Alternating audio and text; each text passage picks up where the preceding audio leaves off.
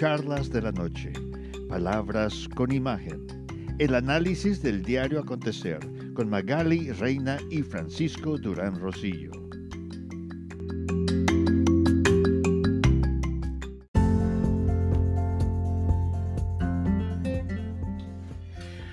Mucha gente murmura, incluso especulan ese silencio de Andrés Manuel López Obrador de no querer reconocer y felicitar el aparente triunfo del ex vicepresidente Joe Biden como presidente electo de los Estados Unidos.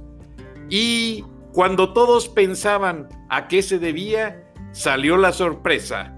Andrés Manuel López Obrador estaba negociando con Donald Trump la liberación del general Cienfuegos quien realmente estaba causando una gran preocupación al gobierno de la 4T, a grado tal de que todo el ejército estaba haciendo un boicot al gobierno del presidente Andrés Manuel López Obrador, porque el general Salvador Cienfuegos fue el catalizador de la transición de gobierno de Enrique Peña Nieto a la 4T de Andrés Manuel López Obrador.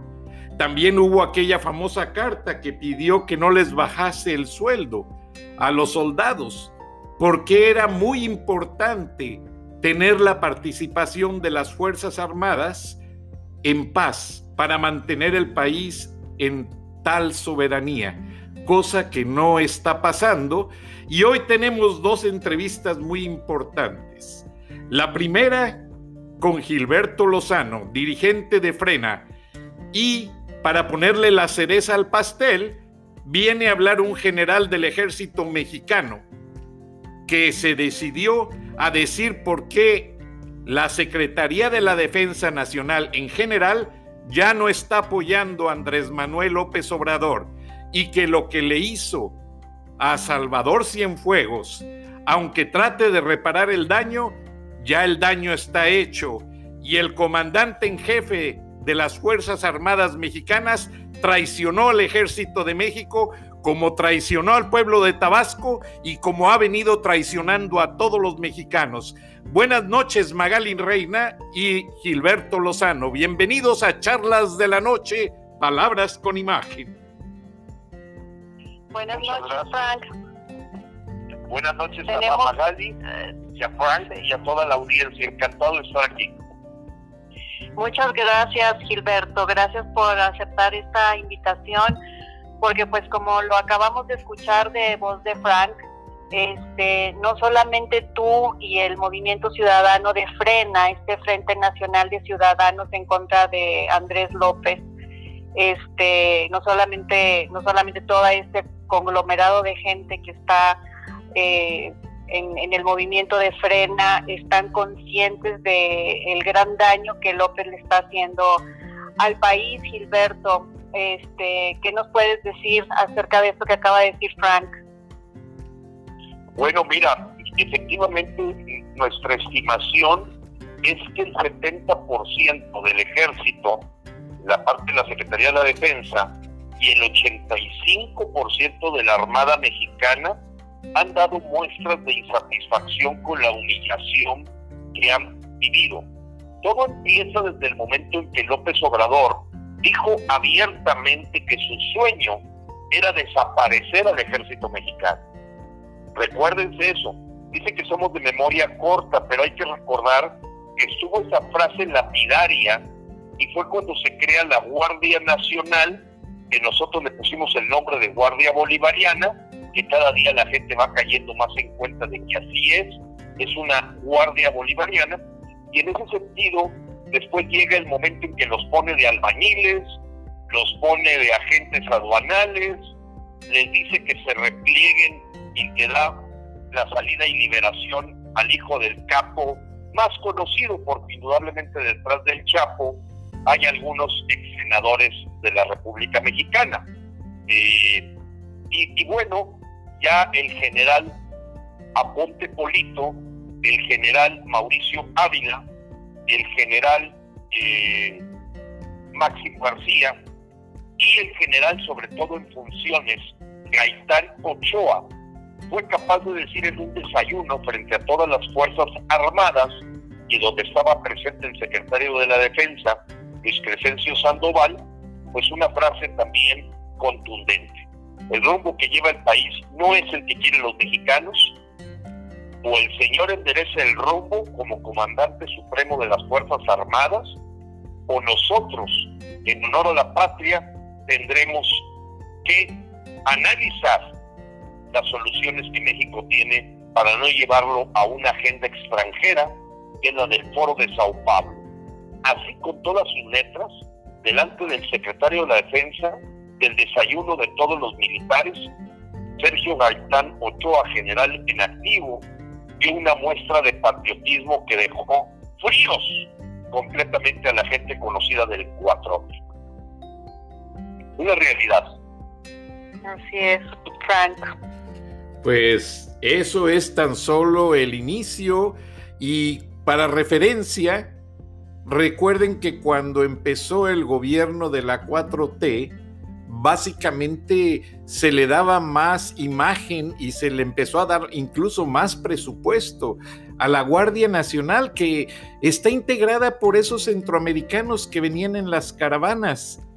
De Centroamérica, algunos de ellos de las pandillas catrachas de Honduras, otros de las maras salvatruchas, e incluso cuando acabaron las negociaciones de paz en Cuba, donde se negoció la paz de Colombia, fuerzas de las FARC, los guerrilleros de las FARC de Colombia, se fueron a México a formar parte de la Guardia Nacional e incluso ya se vieron las consecuencias en Chihuahua mataron a una inocente mexicana y dejando gravemente herido al esposo.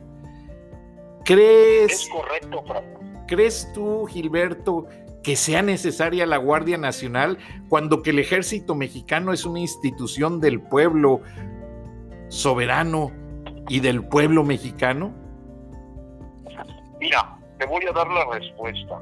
La gente sabe ya la mayoría de los mexicanos que hubo un engaño.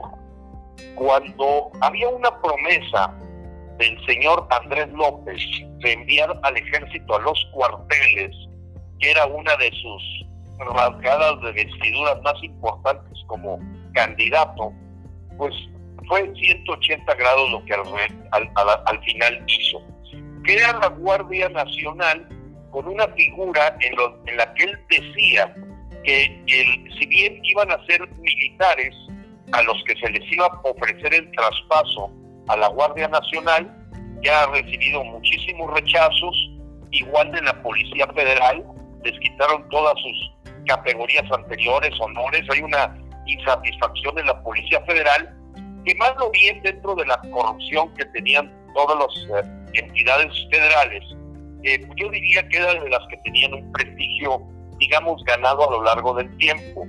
Cuando López forma la Guardia Nacional, él dijo que iba a estar bajo un mando civil.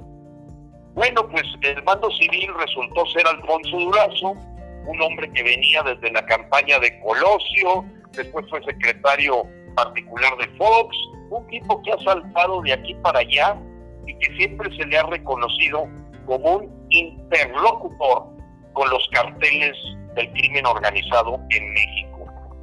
Eh, hay una serie eh, muy fuerte eh, en Netflix que presentan ahí todo este asunto del narco mexicano y siempre hablan de una autoridad gubernamental que brinca un presidente y el otro y el otro y este tipo siempre se acomoda porque le trabaja los carteles. Sale con un bigotito, en la vida real no tiene bigote. Y ahora lo premian después de haber logrado meterle estrategia de abrazos, no balazos, de dejar de fiesta a todo el crimen organizado, pues ahora resulta que es premiado con un récord mundial de homicidios dolosos, 67.500, que es el 87% más que en el mismo periodo de Peña Nieto, y el triple de lo que tuvo en su guerra contra el narco Felipe Calderón, pues el hombre más fracasado y fallido que ha tenido la Secretaría de Seguridad. Bueno, con todo este, este caldo de cultivo, evidentemente eh, nosotros, quiero comentarlo, Frena anunció ayer un gran logro, eh, un logro que estamos comunicando el día de hoy, porque ayer nos fue ofrecido la suspensión definitiva de la militarización de la seguridad pública. Ese amparo lo promovió Frena y ayer recibimos una gran, gran noticia de que ya hay un juez federal que dictaminó que evidentemente es inconstitucional en tiempos de paz utilizar a los militares en labores de seguridad pública, que atentan a muchos de los derechos humanos porque su preparación es para la guerra, para acabar con el enemigo y no para labores preventivas policíacas. Entonces, ese asesinato casi por la espalda de la señora Jessica en Chihuahua, con motivo de ser una activista para defender eh, un tratado de aguas con Estados Unidos que durante 72 años nunca generó un solo problema hasta que metieron mano los señores de Andrés López. Con esto lo que te quiero decir es que ha crecido la insatisfacción. Indudablemente el que López haya dicho que no se le avisó la captura del general Cienfuegos, pues fue evidentemente un golpe eh, a la confianza que por parte de la DEA eh, y las autoridades judiciales, pues le dieron un quieto a López a la hora de, no anunciar ni siquiera a la Cancillería, no se diga al presidente. Si bien ya le dieron ahí un pacto de impunidad, porque aquí ni siquiera tiene carpeta de investigación del general Cienfuegos, eh, seguramente va a salir completamente libre. Pues sí, es un regalo que Trump le hace de despedida, porque pues, le paga el favor de ser uno de los únicos cuatro presidentes del mundo que no ha felicitado al señor Joseph Biden y que inclusive no solo se quedó callado el señor López, fue más allá.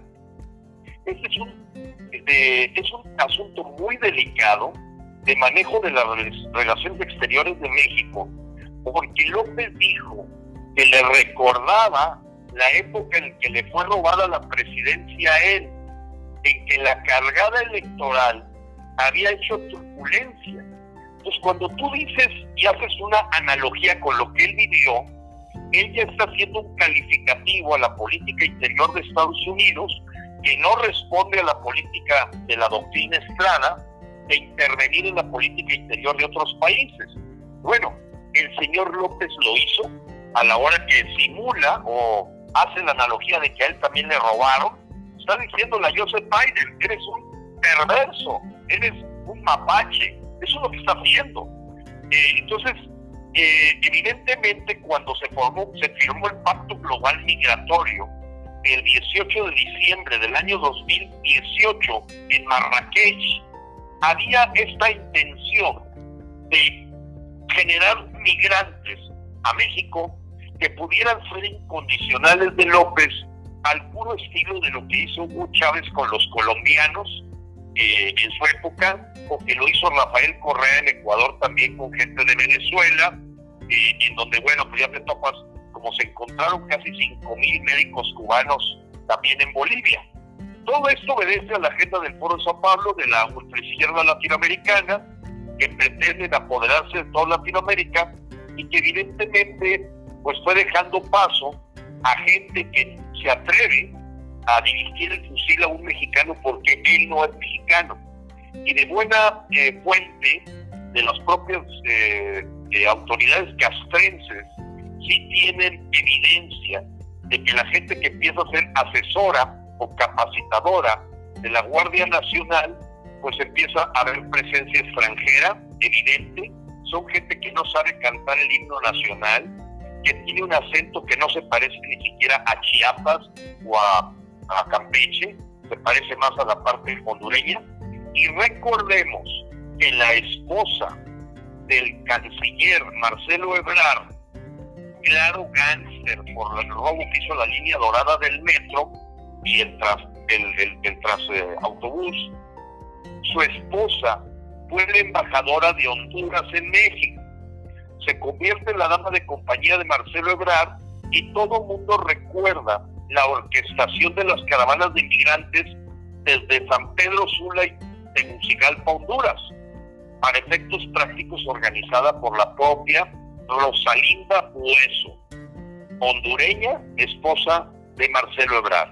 Así es que aquí vas armando un rompecabezas, Frank, Magali, que para la gente de Frena que tenemos un estudio profundo, es la misión de instalar una dictadura chavista castrista en México. Para no llamarle comunista, porque a lo mejor nos metemos ahí con líos académicos, pero la verdad es que estamos siguiendo al pie de la letra el guion de lo que hizo Hugo Chávez en Venezuela. Y la gente, la poca gente que todavía traía dudas, en el momento en el que quitan los fideicomisos, decretan una ley el 23 de octubre de este año, en donde se, le da poder judicial a la Guardia Nacional para aplicar medidas cautelares como cárcel preventiva sin orden de un juez, pues ya tiene la Guardia Bolivariana que tenía Chávez y que ahora tiene Maduro. Entonces, eh, Frank, es un tema muy complejo de geopolítica, pero sí sabemos que López obedece una agenda que es que él admira. Él admira como una figura digna de respeto a Fidel Castro. Lo ha dicho una vez, dos veces. Eh, el, cariño que le tienen al Che Guevara y al propio Fidel Castro hizo que aquí la señora Sheinbaum, Ricardo Monreal y López hace un año eh, inauguraran una estatua a dos cuadras del Monumento de la Revolución en la Ciudad de México, donde tú puedes ver el bronce que representa Che Guevara y que representa a Fidel Castro. Yo no lo podía creer, fa. Tuve que hacer un video en vivo allí, sentándome en las piernas de Fidel Castro para que la gente supiera que no era un montaje. Es evidente que esta gente aprecia como una camarilla eh, socialista del siglo XXI pues apoderarse de la riqueza de México haciendo comunitarios neoliberales hacia arriba, comunistas hacia abajo. Y, y mandaron este, quitar el monumento a Cristóbal Colón. ¿Qué ah, reacción? Además, además, y bueno, esa petición en Roma al Vaticano de la señora Betty Gutiérrez de pedir que todavía se disculpe la iglesia por lo que hizo en la conquista y ya arremetió contra los reyes de España. Y bueno, el señor le sigue echando la culpa a Hernán Cortés de los asesinatos que están ocurriendo durante el día de hoy, que llegan a sumar hasta del orden de 120 asesinatos promedio por día. Magali. Eh, yo te iba a comentar, Gilberto, entonces esta eh, amparo que, Frena eh, promovió para eh, echar para atrás esto de la Guardia Nacional, este es un logro ya para, para todo México? Mira, ahorita lo que se está analizando por parte de los abogados es que hay una figura, una vez que ganas un amparo de este tipo, estamos esperando que se ganen cinco para que cree lo que se llama jurisprudencia y ahí sí ya aplica para todo México. Entonces nosotros en, mayo de este año metimos del orden de 300 mil amparos, lógicamente con una dispersión en los criterios de los diferentes jueces federales, donde algunas han sobreseído, otros han desechado el amparo, pero empieza a haber jueces que claramente ven la inconstitucionalidad del hecho y que ya están empezando a dar sus, este, sus eh, vamos a llamarlos así, sus veredictos, sus dictámenes, y bueno, habría que conseguir cinco para que se cree ya como una jurisprudencia. Vamos por eso. Pero, esto es como un despertar de la ciudadanía, Gilberto, porque antes no se veía que la ciudadanía este, o un grupo ciudadano le pusiera piedritas en el camino a, una eh, poder del Ejecutivo de esta forma. Entonces es algo, yo veo, es un despertar de las conciencias de los ciudadanos, porque antes éramos como un poco, eh, no nos metíamos en ese tipo de situaciones, ¿no? Es correcto. Y es gracias a Frena, sí, y es gracias a Frena y a toda esta conciencia que tú has creado a través de tantos videos y de esforzarte tantísimo en, en, en concientizar al ciudadano que tenemos que hacernos partícipes de lo que pase en nuestra nación.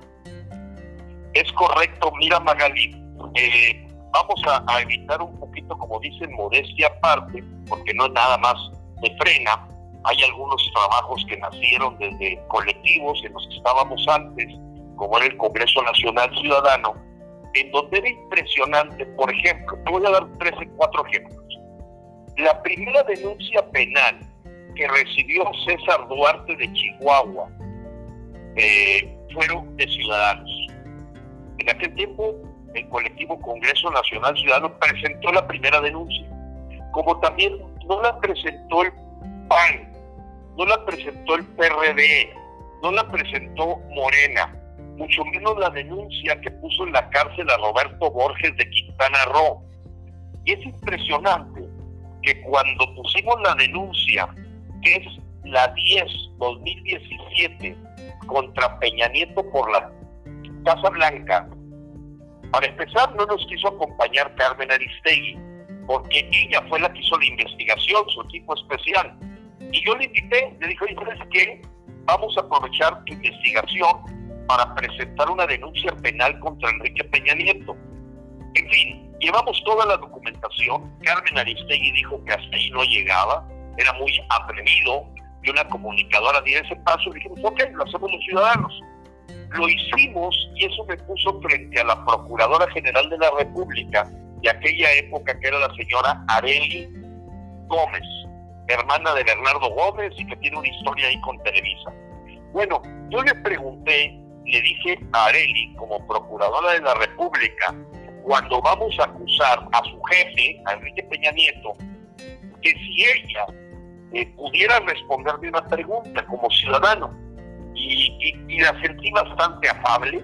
Claro, después puso a dormir el sueño de los justos la investigación, pero yo le pregunté lo siguiente, oiga, yo he visto unos diputados y senadores que echan maromas en la Cámara de San Lázaro, la Laida Sansores, el Fernández Noroña, bueno, no, se rasgan vestiduras contra Peña Nieto, contra lo corrupto que es.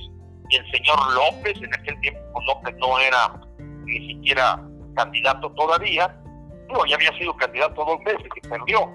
Eh, bueno, se van a, se van a, a, a, sorprender de lo que le dijo ella. Dijo, claro que no hay ninguna denuncia de partido o de persona de oposición que haya llegado a una denuncia penal. Le digo, a ver, entonces, lo que hace Laida Sansores de echar maromas arriba de, de la curul y de Fernández Noroña, que parece que está ladrando, o del señor López, que dice gran corrupto, no haya nada, nada. Cero denuncia. Puro ladrar, puro ladrar. Puro ladrar, porque entre ellos no se muerden, dicen que perro no traga perro, y saben que con el tiempo se van a deber favores entre ellos y no te toco y no me tocas. No te toco y no me tocas. A la llegada de López Obrador, Magali, tú que vives en México y Frank, que se ve que tiene muy buena información, dime qué oposición ha gritado a todos los desmanes que ha hecho López de decidir cerrar un aeropuerto en construcción sin llevar a nadie a la cárcel con la bandera de que había corrupción, yo no veo a nadie en la cárcel, aún con una eh, consulta mano alzada. Y así podrías encontrarte yo 178 hechos que los ciudadanos vemos y que decimos, ¿dónde está la oposición? ¿Dónde está la gente que supuestamente hace el contrapeso republicano? Es increíble lo que ha ocurrido también en la Suprema Corte de Justicia de la Nación no podrías creer que hay 24 controversias constitucionales. La de la mano alzada, evidentemente la de topar los sueldos de los funcionarios, el ponerles que durante 10 años no pueden buscar trabajo. Hay 24. Las más importantes son la ley de extinción de dominio, llevada a, la parte más allá de la delincuencia organizada. La otra, pues, es el meter militares, eh, evidentemente, porque no solamente son los amparos, se presentaron también controversias constitucionales por algunos gobernadores. La cosa es que el señor Arturo Saldívar, ¿a qué le dio prioridad? A una la controversia, a la consulta. para poder, sí, con un trabalenguas, y tú lo has visto lo que decretó la Suprema Corte. No tiene pies sin cabeza, dicen que es constitucional hacer una consulta para ver si aplicas la ley a los expresidentes. Una, una ridículo mundial. Bueno, yo me pregunto el señor Saldívar, ¿cómo es posible de 24 controversias constitucionales, la única en la que ha dado resultado el año 2020 sea la de la consulta para crear un ambiente electoral de que el señor López le va a pisar a los expresidentes? Es increíble. Esto es una dictadura. Esto no tiene nada que parezca una república con poderes separados. Y López ha sido muy astuto de meter entre los ministros de la Suprema Corte cuatro personas leales a él para que se declare una inconstitucional, una inconstitucionalidad, tiene que haber el voto de ocho ministros o magistrados, como les llaman. Bueno, si él tiene cuatro, ya con eso él puede estar pisoteando la Constitución como lo ha hecho todos los días. Todos. Todos. Entonces, eso es el comportamiento total de un dictador. ¿Cómo revertimos esto, Gilberto? Mira. Si ya tiene, si ya tiene a su gente en cada parte, la verdad es que es muy frustrante para cualquier ciudadano este definitivamente tú tienes muchísima información y ves las cosas como son. Yo digo, si, si México fuera una empresa y, tendríamos que eh, ver al presidente como el director de la empresa y ese director es completamente incapaz, incapaz, pero no solamente incapaz, sino que está destruyendo la empresa, ¿por qué no lo podemos quitar si es, es, es evidente el daño que le está haciendo a la empresa llamada México? es correcto, Magali. Mira, la primera cosa es decir, bueno, ¿con qué contamos? A ver, los partidos de oposición, ellos solamente piensan en el cajoncito electoral. ¿Por qué? Porque viene el dinero de las campañas, viene el empujar su gente, y ellos siempre su zanahoria es crearle a la gente una ilusión de que en la siguiente votación puede venir la solución por castigar al adversario, castigar este partido, castigar el otro.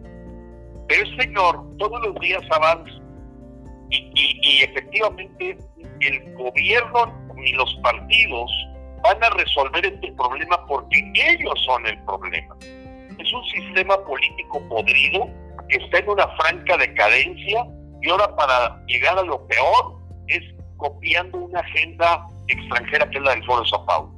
¿Qué podemos hacer?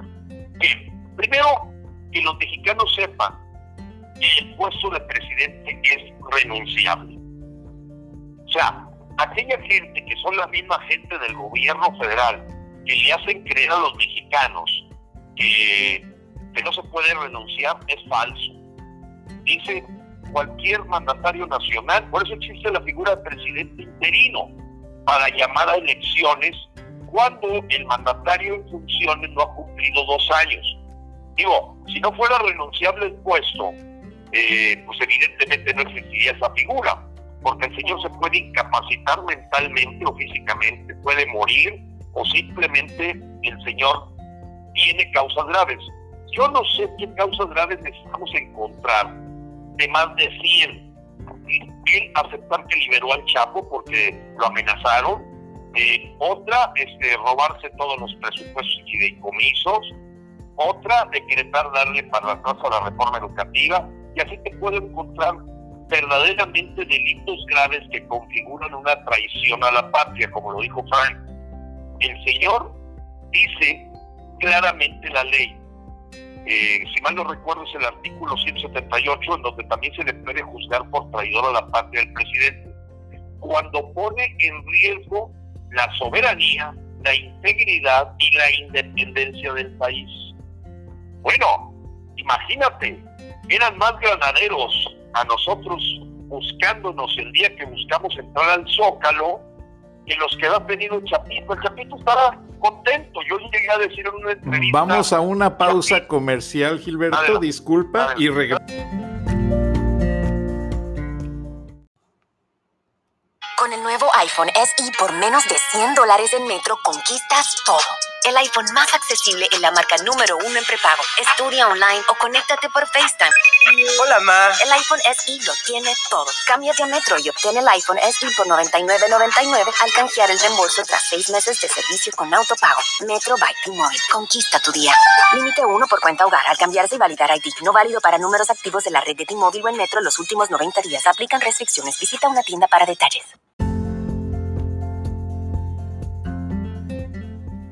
Gracias, Gilberto. Nos estás ubicando perfectamente sobre toda la pauta bajo la cual el presidente puede renunciar antes de dos años porque no ha cumplido. Mencionaste que existe tradición a la patria, desapareció los fideicomisos y estabas detallando una serie de acontecimientos que son válidos dentro de la normatividad jurídica del Estado de Derecho mexicano. ¿Y por qué en dos años no existe oposición que obligue a López Obrador a abandonar la presidencia, mientras que en Perú esta semana los estudiantes en cuatro días derrocaron un presidente? ¿Qué está pasando en México, Gilberto? Bueno, básicamente a diferencia de Perú, nosotros ya estamos claramente en una dictadura tienes contado primeramente la Fiscalía General de la República. O sea, no es posible.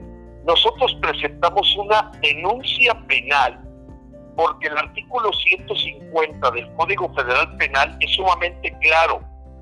Dice que nunca tienes ninguna eh, atenuante o argumento o explicación de por qué a un reo o en una captura sueltes a un criminal. Entonces, no, o sea, la intimidación, la amenaza de que van a hacer algo con la gente, no es absolutamente ningún argumento legal para que el señor no haya caído en un crimen que se llama liberación de reo. O sea, el Chapito, a la hora que lo soltó, aunque te hubiera dicho que va a quemar el continente americano, Imagínate que cualquier policía te dijera, no, es que el delincuente me amenazó a mi familia. Vaya, somos seres humanos, yo lo entiendo, pero entonces ya pierdes completamente y estás entregando el país.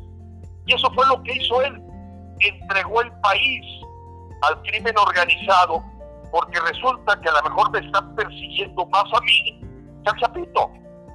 O sea, eh, persiguen se ha, politizado la Procuración de Justicia. Alejandro Gers Manero, que es un octogenario y no tiene eso nada que ver, simplemente que sí, la gente lo vemos que debería de estar en una casa de reposo, porque no ha resuelto nada. Hasta Emilio Lozoya se está burlando de él y creemos que el famoso Emilio Lozoya ni siquiera pisó México. Ha de seguir en España como testigo protegido y lo presentaron como un gran logro de este gobierno. Este gobierno, al único que ha metido a la cárcel es a Rosario Robles, porque el amante de Rosario Robles, Carlos Ahumada, fue el que liberó los videos de René de Jarano llenando maletas de dinero. Y esa factura se la cobra López ahora. Ya, recuérdense que Carlos Ahumada, argentino, eh, él, fue el que le entregaba dinero y Rosario Robles, que era su, novia o su amante, lo que ustedes quieran, fueron los que liberaron para que el secretario particular de quien era jefe del Distrito Federal, López Obrador, pues realmente saliera con que él no tuvo nada que ver, como también con su hermano Pillo López Obrador, muy parecido.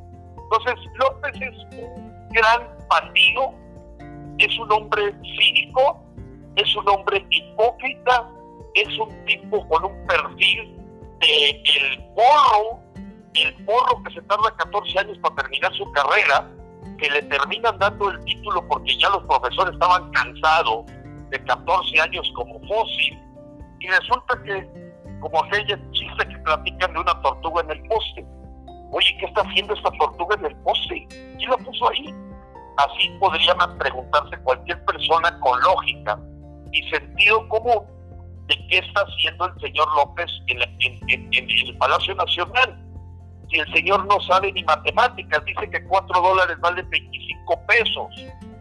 El señor dice que el que leyó los sentimientos a la nación en Chilpancingo en 1813 fue Vicente Guerrero, cuando fue José María Morelos y Pavón.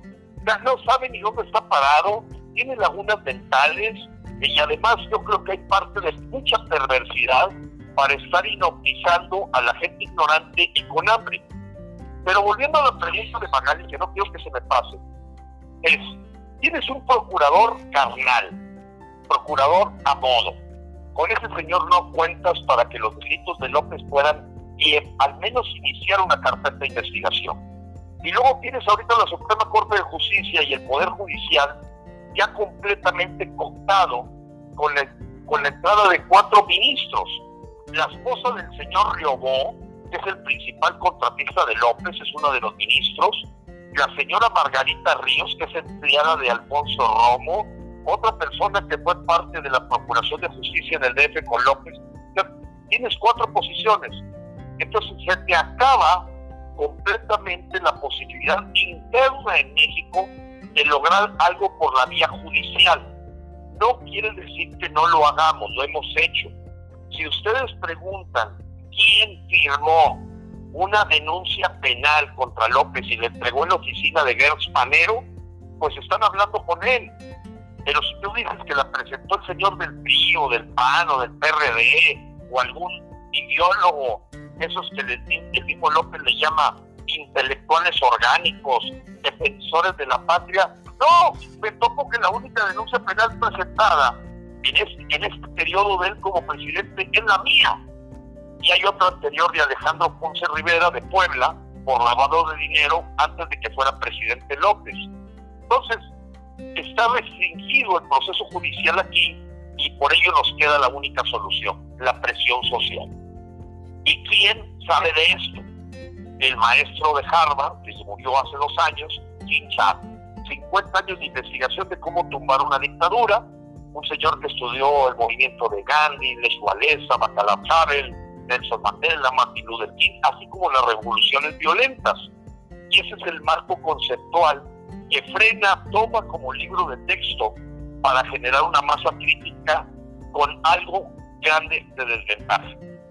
¿Cuál es la gran desventaja que tiene frena con respecto a los movimientos de Bolivia, de Venezuela en el 2002, de Polonia, de Sudáfrica, que aquí los jóvenes todavía no saben que les van a quitar los McDonald's y les van a quitar los chetos y creen todavía que aquí no pasa nada, porque a la hora que tengan 12, 13 años viviendo una dictadura como esta, entonces ellos iban a despertar.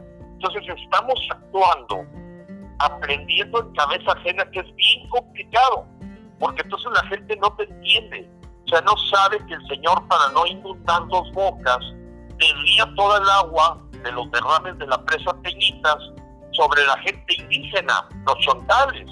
Y te lo dice cínicamente, que él tomó una decisión, claro, con mentiras como de costumbre, diciendo que no quería llevar ese derrame de agua a Villahermosa. Caray, en su lógica cualquier persona con algo de sentido común sabe que Villahermosa está más preparada para resistir una inundación y los pueblos rurales que se vieron ahorita afectados en más de 800 mil personas. Sí, Gilberto, entonces el 21 en, en, en, el Monumento a la Revolución de la Ciudad de México, ¿no? Es, el, es la gran cita. Es correcto, Magali. Mira, quiero decirle a la gente mexicana que afortunadamente muchos paisanos que viven en los Estados Unidos están en plena USA, en plena Canadá, en plena Europa, Eh, primero, creo que nos ha ganado mucha credibilidad que nadie de nosotros anda buscando un puesto público.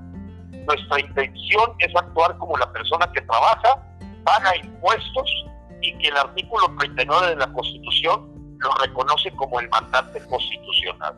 O sea, en el fondo es una construcción de ciudadanía. Voy al tema del 21 de noviembre. ¿Qué concluyó Jim Char después de 50 años de investigación? Uno, las revoluciones violentas cambian al grupo del poder, pero no necesariamente cambian al, al país.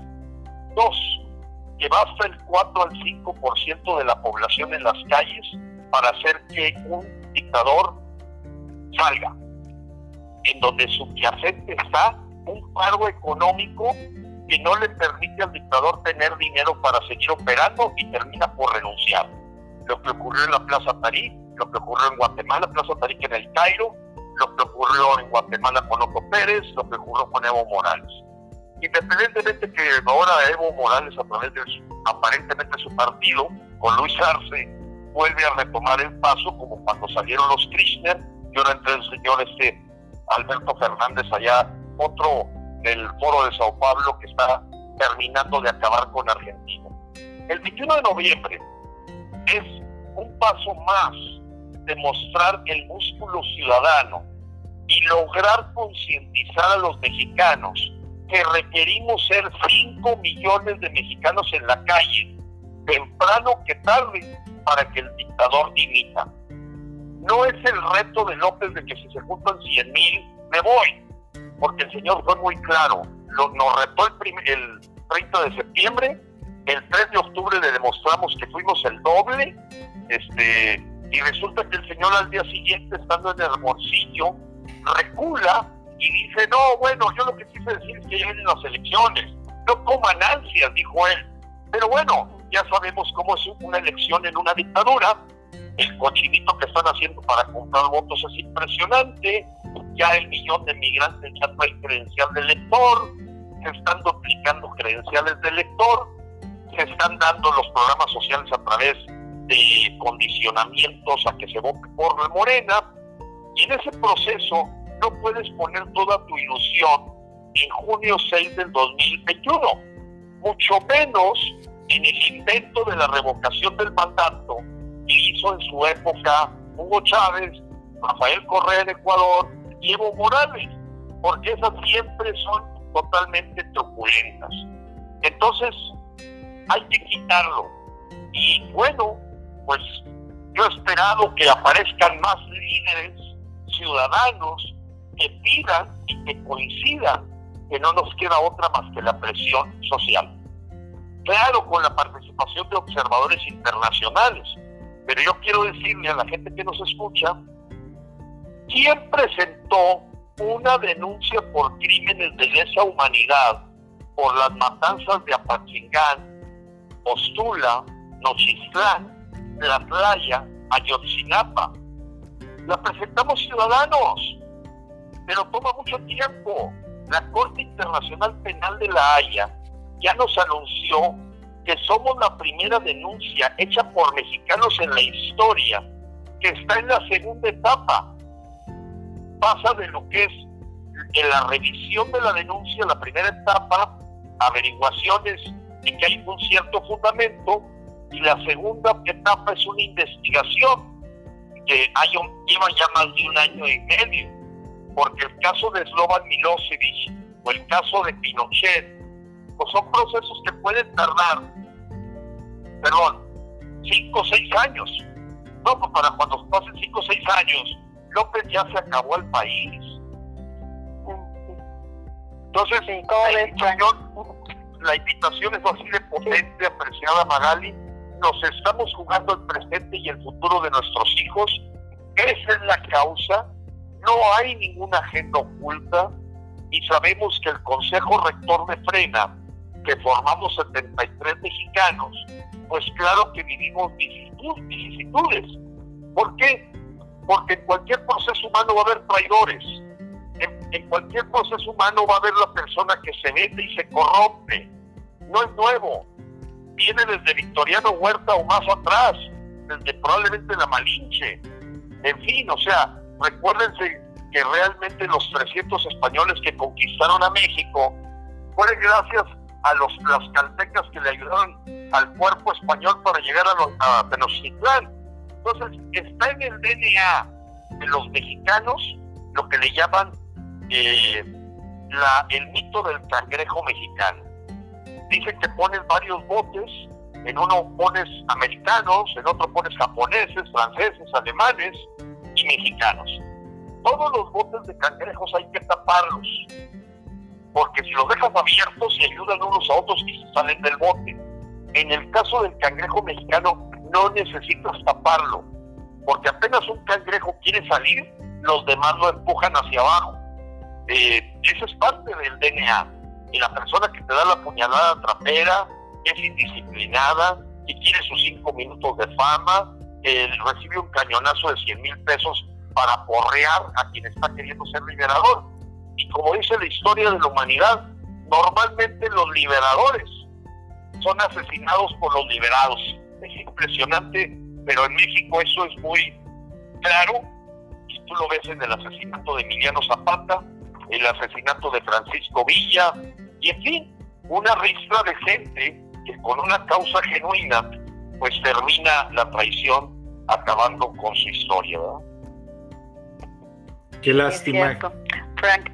Gilberto, eh, realmente me has dejado impresionado porque has escalonado la historia reciente de México en el marco de la lucha de frena. Ahora, Magali te preguntaba detalles sobre esta nueva marcha. Eh, Muy bien. ¿Piensas a darle otra sorpresita a López Obrador como se la dieron el 3 de octubre? Sí, la respuesta es sí, Frank. Eh, creo que hemos escalado el tipo de acciones al darnos cuenta, porque hay gente que me puede recriminar a mí y a los miembros del Consejo Rector que nosotros efectivamente habíamos prometido que no nos íbamos del zócalo hasta que López renunciara. Y esta eh, repliegue que tuvimos el pasado sábado y domingo para decir nos salimos del zócalo, eh, pues lógicamente fue, hay que decirlo como es, eh, un movimiento estratégico, porque el nivel de perversidad que estábamos nosotros viviendo no era algo que estuviera en el escenario, estaba en el escenario catastrófico.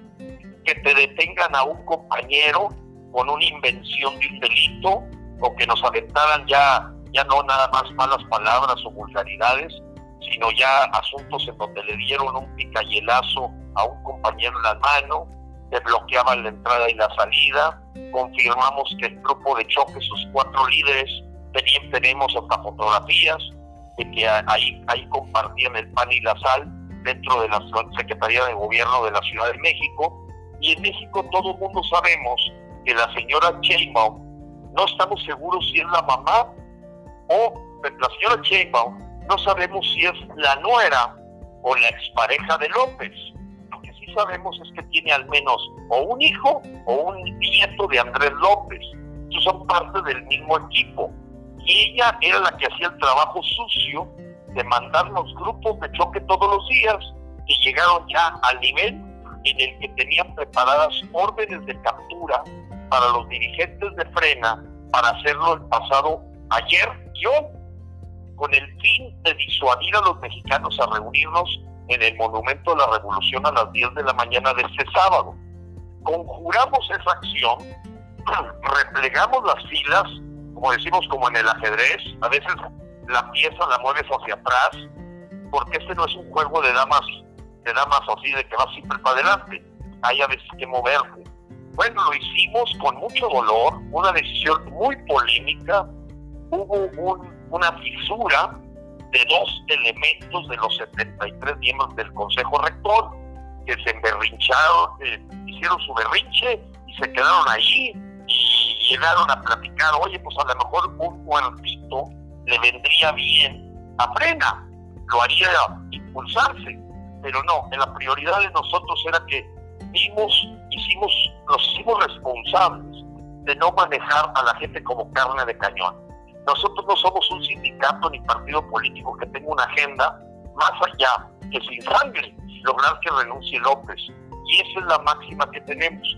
¿Qué sorpresa vamos a dar este próximo sábado? Evidentemente vamos a anunciar el boicot económico, la desobediencia civil y el paro económico nacional. Son estrategias de otro nivel en donde tú no es la trinchera ahí de estar enfrente de la oficina del dictador, sino ir más allá, a un impacto directo al bolsillo del gobierno, anunciando también que no reconocemos a los bancos internacionales ninguna deuda que pueda contraer el actual gobierno. Así es que prepárense, porque el actual gobierno, si te contrata deuda, los mexicanos no la reconocemos. Y hacia allá vamos. Qué interesante, porque realmente se necesitaban medidas fehacientes y con una manera coercitiva de que tenga sitiado el poder de este señor. Ahora, Magali, las mujeres, ¿qué papel han jugado dentro de la actividad en frena y qué piensa Gilberto del poder femenino que está levantando realmente demasiada relevancia en este momento? Así es, Frank. Yo creo, ¿verdad, Gilberto, que hay muchas mujeres que participan, mujeres mayores. Lo que más se necesita, como lo comentaba Gilberto hace unos momentos, es que la juventud tome conciencia de lo que está pasando en México y que se unan al movimiento, que se unan a, a levantar la voz en contra de un gobierno que no está gobernando, sino más bien está saqueando al país y lo está dejando en la ruina. ¿No es así, Gilberto? es correcto. Y mira, como, vaya, yo tengo, yo, ustedes saben que yo, yo soy ingeniero.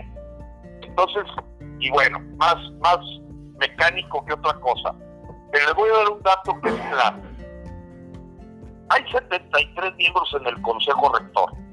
¿Qué pasa si les digo que el 60% de los miembros del Consejo Rector son mujeres? O sea, aquí no, no hay equidad de género, no, nos rebasaron las mujeres por el lado derecho, por el lado izquierdo. En Nuevo León, la coordinadora es mujer. En, en, Veracruz, la coordinadora es mujer. En Chiapas, la coordinadora es mujer. En Michoacán, la coordinadora es mujer. Y así te puedo decir que la presencia de las mujeres por mucho excede la demografía hombre-mujer de México, porque no hay duda de que la mujer es más valiente que el hombre, y tiene una sensibilidad que la hace sentir en, más cerca de su corazón lo que puede ocurrirle a su hijo, a su familia. Los hombres como que en ese sentido que tenemos ahí un sesgo, que somos un poco más fríos y no entendemos, la mujer tiene la capacidad de entender el significado que tiene. Y yo te digo, una mujer por su hijo es capaz lo que no es capaz de hacer 50 hombres. Es impresionante. Entonces, ahorita, la presencia de la mujer es punta de lanza en frena. Y como bien lo dice Magali, yo veo las pirámides de WhatsApp, veo la gente que participa, y es, hay que decirlo como es. Las mujeres nos llevan un pie adelante. Y aparte ya son mayoría en la demografía mexicana, Gilberto. Pues sí, pero no, no llega más allá del 52%. Y yo te digo, bueno, la demografía marcaría que fuera el 52%. No, en plena es como el 60%. Nos rebasaron, como te digo. Oye, Gilberto, y también me causa mucha simpatía, mucha empatía también que, que tienen dentro de Frena un grupo que está orando y tienen, y tienen esto bastante bien organizado y precisamente está liderado por una mujer de Cancún y ella tiene este grupo que está este, intercediendo y orando y mandando oraciones y eso, eso me parece algo pues muy muy complementario de toda esta lucha porque también esto es muy espiritual en contra de la maldad que, que existe, ¿no? Mira Magali, tocaste un punto que yo creo que lo estaba obviando y que yo en repetidas ocasiones lo he mencionado en el fondo creemos los miembros del Consejo Rector que esta es una lucha espiritual. Es una lucha verdaderamente espiritual del bien contra el mal, que bueno, se aterriza en cosas físicas que estamos viendo. Frena es incluyente, tú lo sabes, Magali, lo comunico a Frank. Nosotros no discriminamos por credo, no discriminamos por orientación ideológica, color de piel, raza, eh, nivel socioeconómico. Es totalmente incluyente, totalmente incluyente. Pero la demografía natural de México, en su comportamiento de creencias religiosas, pues es manifiesto. Hay presencia, si bien hay presencia de la comunidad judía, muy pequeña de la comunidad musulmana, pues es grandemente la parte cristiana e indudablemente católica, en la que la gente nos pregunta, oye, pues yo quiero llevar un estandarte de la Virgen de Guadalupe. Y le decimos, y si alguien quiere llevar una eh, fotografía de Moisés, pues que la lleve, porque ante todo lo que estamos defendiendo es la libertad. Una de las libertades que es un derecho de los ciudadanos, es la libertad religiosa.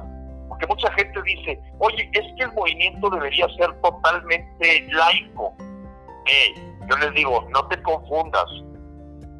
Los servidores públicos, los funcionarios públicos, por ley, ellos sí deben de ser laicos. El ciudadano, libertad total. Llévese usted su Virgen de Guadalupe, llévese usted su oración a la Meca, llévese usted, si es agnóstico, pues llévese, no sé, una piedra, haga lo que quiera. Nosotros vamos porque estamos defendiendo la libertad, la justicia y la dignidad del ser humano.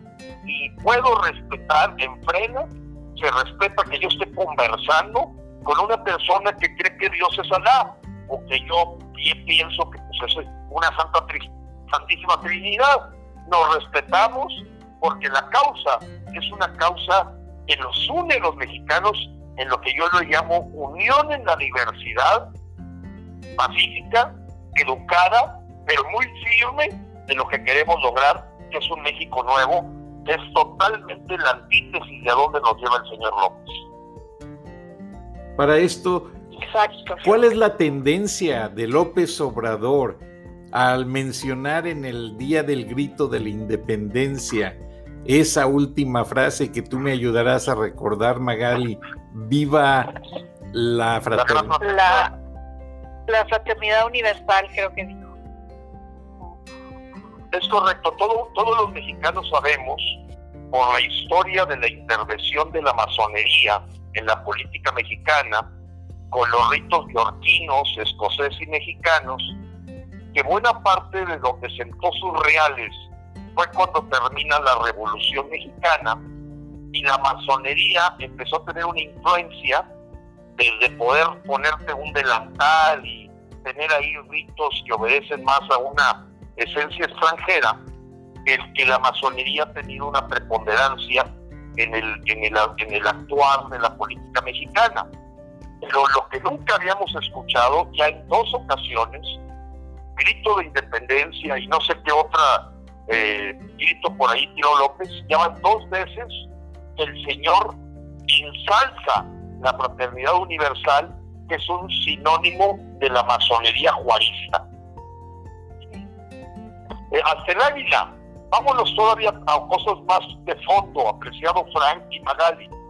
Mira, un gritito de la, de la fraternidad universal, pues tiene mella, pero que uses una águila que no es la del escudo nacional, como es el águila juarista, que para los norteños es parece cabrito al pastor, bien enchufada, este, porque ya ven que los cabritos al pastor que se hacen en la parte norteña, pues está el cabrito al, pastor abierto y le clavan una estaca para poderlo poner a la leña. Eso es lo que parece esta águila que el Señor se ha atrevido a ponerle en el escudo de la Guardia Bolivariana. Yo he platicado con muchísimos y le digo, oye, ¿qué se siente que traigas una águila que no es la del escudo nacional? Lo repudia, lo repudia. No es el escudo nacional el que usa López. Es una burla total a los símbolos patrios el que hace López porque él está anclado en la masonería de Juárez, de Benito Juárez. Y nadie puede negar que es un traidor a la patria, porque el Tratado MacLean Ocampo que firmó uno de sus secretarios fue entregar el mismo de Tehuantepec a los Estados Unidos, cuando se veía ya lo que iba a ser el canal de Panamá.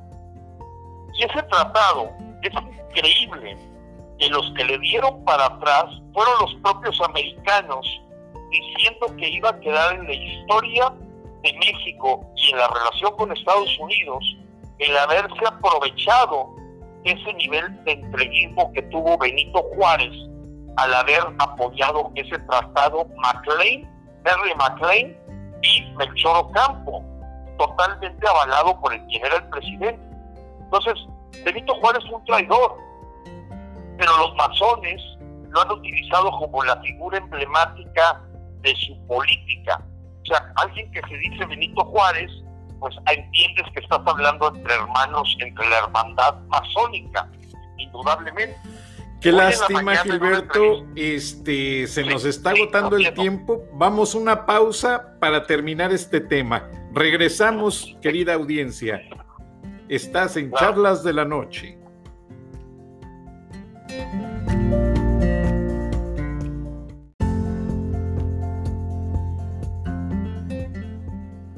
Gracias a nuestros patrocinadores y bueno, sin ellos no vivimos, Magali y Gilberto, pero nos estabas ahondando ese tema tan interesante de la representación del águila que no corresponde al escudo nacional. Y de hecho yo tengo entendido que la Secretaría de Gobernación castiga a quienes hagan mal uso de la bandera y del escudo nacional, de, de todos los símbolos patrios incluida la campana de Dolores. Entonces, ¿en qué queda esto, Gilberto? Pues mira, la verdad es que volvemos a lo mismo. Un poder ejecutivo caprichoso, donde la secretaria de gobernación no es más que un florero y pues se ha pisoteado todo, todo. Mira, eh, Frena, Magali te puede dar testimonio, ha vuelto a rescatar el uso de la bandera mexicana más allá que el mes de septiembre estamos buscando que la gente vuelva a tener un orgullo del significado que de nuestra bandera y como me lo han hecho saber también militares, me dicen Gilberto, es importante que le demos su lugar en la historia a Agustín Iturbide, que fue el que verdaderamente con el Tratado de Córdoba consumó la independencia y que bueno, le jugaron después traiciones, volviéndolo emperador y etcétera. Pero hoy lo que estamos viviendo en México es algo inédito, eh, aunque es la cuarta transformación, porque la primera fue la de Plutarco Elías Calles, buscando verdaderamente una eh, agenda socialista con la Liga Internacional Socialista que venía de, Rusia. el segundo intento fue con Lázaro Cárdenas, ahí lo pararon los Estados Unidos. La primera transformación, que fue la de Plutarco, debo decirlo con claridad, nace la Coparmex como sindicato de empresarios o de patronos que buscaban hacer un contrapeso al sindicalismo que venía claramente comunista. Entonces, esa fue la primera vez que se conjuró eh, la entrada del socialismo a México. La segunda fue con Lázaro Cárdenas, pero a la hora que expropia el petróleo, los Estados Unidos le pusieron un hasta aquí en aquel momento de la historia. La tercera entrada o la, tercera P es, la de eh, Luis Echeverría, que termina con la muerte de Fernando Aranguren, empresario de Jalisco, y don Eugenio Garza Este es la cuarto intento de los socialistas, aunque ellos lo abanderan ahí con otras figuras como Madero, etcétera. No, no, no, no, no. No nos hagamos bolas. Esta es una agenda que es la cuarta vez que intenta meterse a México. Pero hoy los Estados Unidos tienen sus propios problemas, los empresarios están divididos y parece ser que la sociedad civil es la que puede ser esta cuarta ocasión la que conjure la entrada del castrochavismo a México o del socialismo del siglo XXI.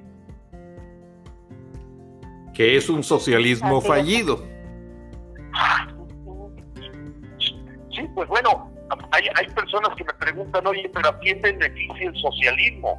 Pues lo beneficia a la camarilla que instala el socialismo. ¿O que los hijos de Hugo Chávez no viven en Nueva York? ¿Qué no tiene Nicolás Maduro cuentas en el Banco Ambrosiano del Vaticano? ¿Que la familia de Evo Morales no es multimillonaria?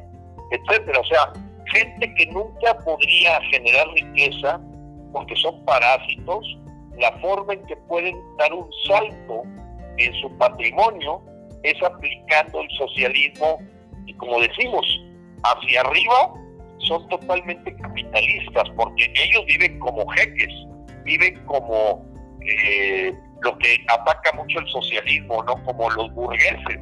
Oye, dime si no vive como burgués el nietecito de López que nació en Houston, o la consuegra de López que ya se apoderó de cuatro hectáreas y media en un patrimonio de la humanidad que es la isla Holbox, o el otro hijo que andaba comprando casas y casi ni hacía comparación para estar comprando departamentos en toda la Ciudad de México y que ahora tengan dos empresas, no, son burgueses en serio. Pero el papá habla como comunista, como era Hugo Chávez con sus hijos, Nicolás Maduro, Fidel Castro, bueno, pues hombre, ¿cómo vive la familia Castro? Pues olvídate, ya lo sabemos. Sí, incluso pues, es... Bueno, Frank, yo, yo les agradezco mucho esta, esta, esta entrevista, puestísimo para una siguiente y sobre todo para escuchar con tranquilidad esta siguiente entrevista que sigue con una miembro del ejército con una historia muy interesante y que aunque va a tener que cuidar su anonimato, creo que va a confirmar, como me lo hicieron saber varios generales. Señor Lozano, el día que estén 5 millones de mexicanos en la calle, nosotros lo acompañamos a pedir la renuncia del señor Andrés López, así como lo están escuchando. No me lo dijo un general, no me lo dijeron dos, no me lo dijeron tres, ellos dicen que estamos con el pueblo y claro que tenemos que ver de qué tamaño es la insatisfacción del pueblo para acompañarlo al Palacio Nacional a decirle al señor que presente su renuncia. Efectivamente, Gilberto, y así están los miembros del ejército mexicano que se dan por traicionados, que su comandante en jefe esté utilizando y negociando la cabeza de Salvador Cienfuegos en una serie de cargos que aparentemente ni siquiera sucedieron en los Estados Unidos y que en México no son perseguibles, por la sencilla razón de que la DEA solamente tiene como evidencias la agencia de droga, antidrogas, Drug Enforcement Administration, tiene como evidencias grabadas telefónicas clandestinas hechas en México entre jefes de los carteles y ese famoso padrino que se supone que era el general Cienfuegos. Entonces, en la siguiente entrevista vamos a escuchar de viva voz de una persona del ejército mexicano que habla por todos esos generales que le han comentado usted en confianza que cuando haya 5 millones de gentes en las calles, aseguran a ese grupo el ejército constitucional para ir a pedirle su renuncia al presidente López Obrador. Les pido, les pido de favor que se queden para escucharla y nos despedimos después de esta transmisión de la entrevista al militar mexicano, que no vamos a revelar su nombre, pero le agradezco eternamente a Magali Reina que haya contactado a Gilberto Lozano y a ti, Gilberto, te doy las gracias por esta entrevista exclusiva y que nos diste información exclusiva para este programa. Y a mis millones de paisanos mexicanos que están en la agricultura, en la construcción, que sabemos que cada semana, el viernes ustedes van a depositar el sueldo para girárselo en remesas a sus padres, hermanos, esposas. Bueno, cuando hagan la llamada para confirmar el envío, avísenles que el sábado hay un movimiento ciudadano, hay un movimiento cívico que es con Gilberto Lozano y Frena para ir del Monumento de la Revolución al Zócalo de la Ciudad de México. Y el emblema de nuestro programa de este día será el póster anunciando esa marcha. Así es que basta con ver la gráfica de este programa del día de hoy en todas las 29 plataformas que nos transmiten y en las estaciones de radio afiliadas, entre ellos el grupo Visión Radio, que le agradecemos que hoy se unió al equipo, para que estén informados y que nadie les va a decir la verdad sobre México tan explícitamente, tan asertivamente como Gilberto Lozano a través de estos micrófonos. Muchas gracias Gilberto, muchas gracias Magali, buenas noches y nos quedamos escuchando la entrevista con este miembro del ejército mexicano. Buenas, Buenas noches, gracias.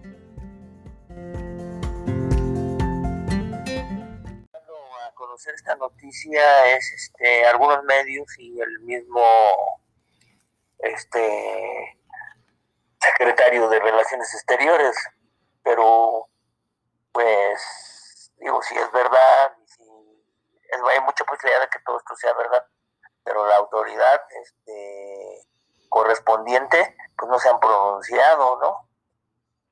Hay un comunicado conjunto entre el Departamento de Justicia de Estados Unidos y la Fiscalía General de la República. O sea, ya se oficializó en Washington. Ajá. Ahora, eh, ¿tú crees que eso le regrese la confianza al ejército? Pues no sé, pero o sea, de alguna manera el, daño está hecho, ¿no? A la imagen de tanto del señor general como de la institución y más si, si no se, se pregunta uno, bueno, aquí nunca hubo una una este un- una de una demanda que tuviera él o alguna situación que pudiera poner una situación jurídica, no, no la hay, entonces, ¿cómo va a venir? O sea, ¿cómo viene, no? Ah, o sea, ¿cómo patean el bote a que, bueno, de que retira, de que está, bueno, si retira, bueno, pues entonces está libre, ¿no? Pero también porque dicen que la, que la fiscalía de acá ahora será la responsable de, en, un momento dado, este, fincar o crear este, alguna situación contra él. Si nunca lo ha habido realmente. Ajá, sí, o sea, como ahora de repente, ¿qué? O sea, aquí no, nunca se le persiguió, nunca fue sospechoso de nada, todo fue en, aga- en agravio de, de supuestamente de aquellos son los que se, se agraviaron o se sintieron agraviados y tenían información, pero si ellos, como cómo, cómo este, ahora cómo va a ser de este lado, ¿no? O sea, decimos, bueno, pues si es así, pues entonces no hay nada de que perseguirlo, ¿no? Exactamente. Y se le retiran los cargos. Pues sí. Pues si no hay nada de qué perseguirlo, tienen automáticamente, por la ley mexicana, tienen que eh, desechar los cargos porque fueron infundados. Pues sí. Ahora, los supuestos delitos de los que le acusaron inicialmente la DEA supuestamente ocurrieron en los Estados Unidos, no ocurrieron en México. Entonces, todo eso se me hace muy, muy raro, muy complicado legalmente.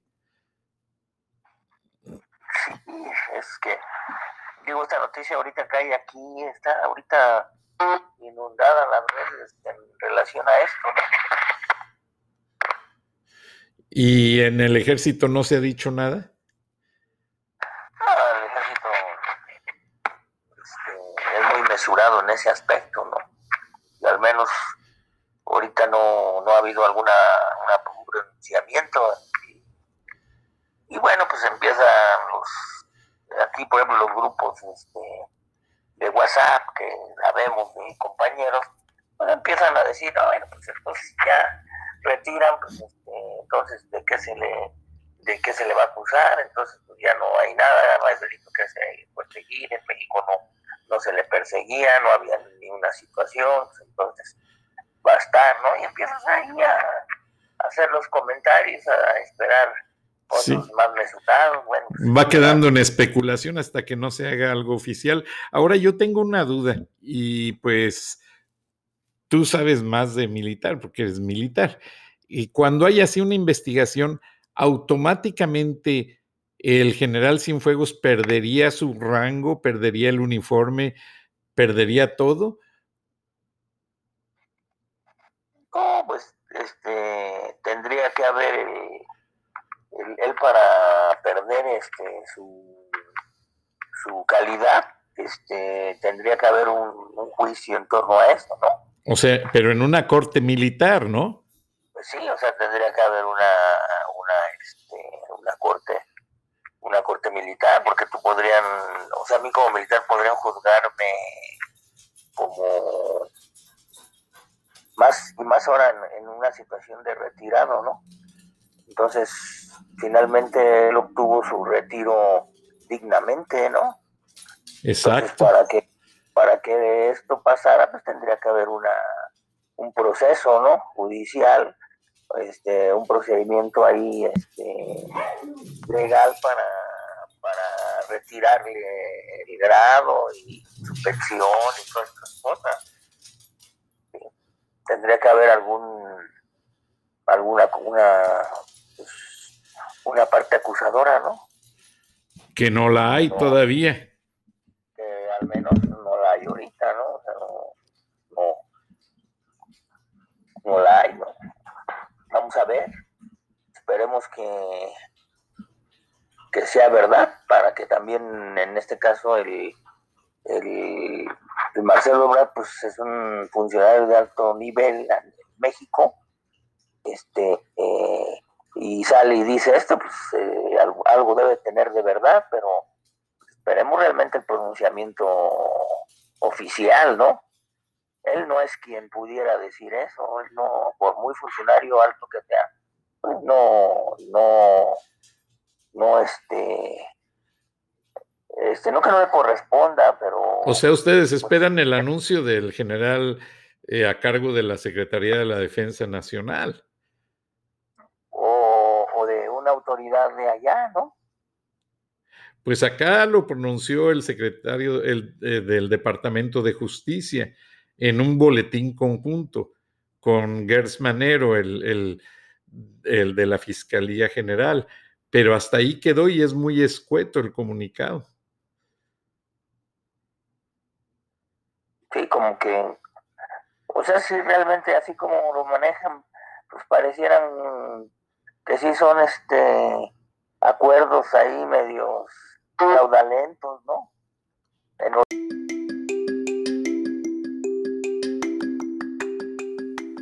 Escuchaste el análisis de la noticia, transparente como el agua, con los periodistas Magali Reina y Francisco Durán Rosillo